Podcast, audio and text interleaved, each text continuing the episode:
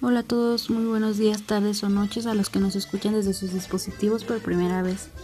Estoy con ustedes presentando el tema de hoy muy pedido, muy sonado hace algunos años en la ciudad de Oaxaca, el maíz transgénico en México. ¿Qué pasó? ¿Qué sucedió? ¿Qué es? ¿Por qué sí? ¿Por qué no? Porque la gente dice que no y que no, y los del municipio que sí, que sí, que sí ya se probó, que sí ya entró, que sí no ha entrado. Bueno, vamos a hablar de ese tema. El maíz transgénico en México. Se dice que somos hombres y mujeres de maíz. Nuestros antepasados lo tenían como Dios y hoy muchos de nosotros lo honramos cuando bendecimos las semillas, cuando sembramos la milpa, cuando recogemos los primeros elotes o las mazorcas ya maduras, también cuando apreciamos sus cualidades. El maíz es un gran invento de nuestros abuelos y abuelas a lo largo de casi mil años. Los antiguos indígenas mexicanos obtuvieron los maíces que hoy conocemos a partir del teocintle, una planta pequeña cuyo fruto es muy diferente al del maíz actual. Los científicos actuales se admiran del gran paso que dieron nuestros antepasados al transformar el teocintle en el maíz que hoy conocemos. Que hoy conocemos es un logro que supera a la domesticación de los demás cereales.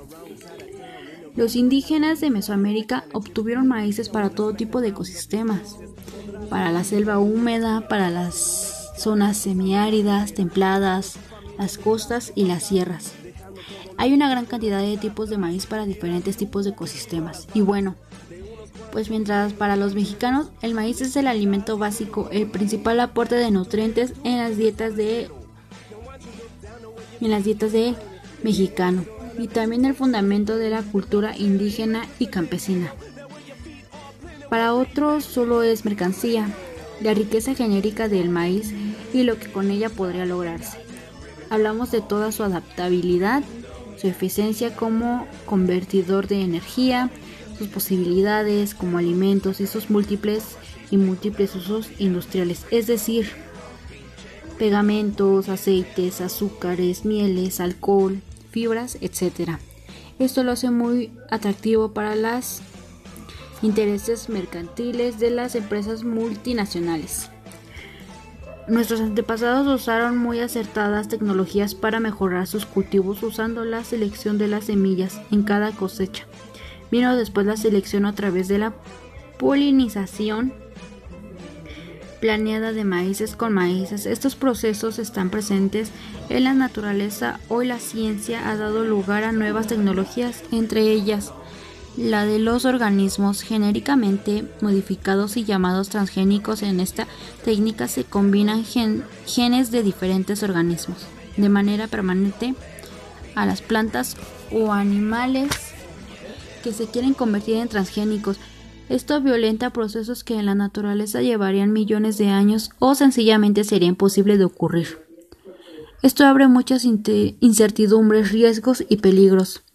Eh, vamos, se trata de un proceso y de métodos biotecnológicos relativamente recientes cuyas consecuencias no se conocen. No. Sin embargo, se sabe que hay riesgos graves, es decir, podemos hablar que el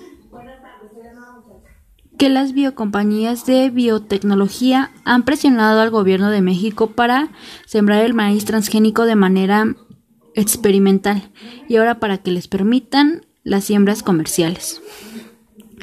El maíz transgénico puede acabar con la variedad de maíz. ¿Por qué? ¿Por qué? Bueno, la contaminación puede ocurrir por la polinización, entonces es algo que no se puede controlar. La espina del maíz tiene una gran cantidad de polen. El polen vuela con el viento y llega a, otros, a otras plantas.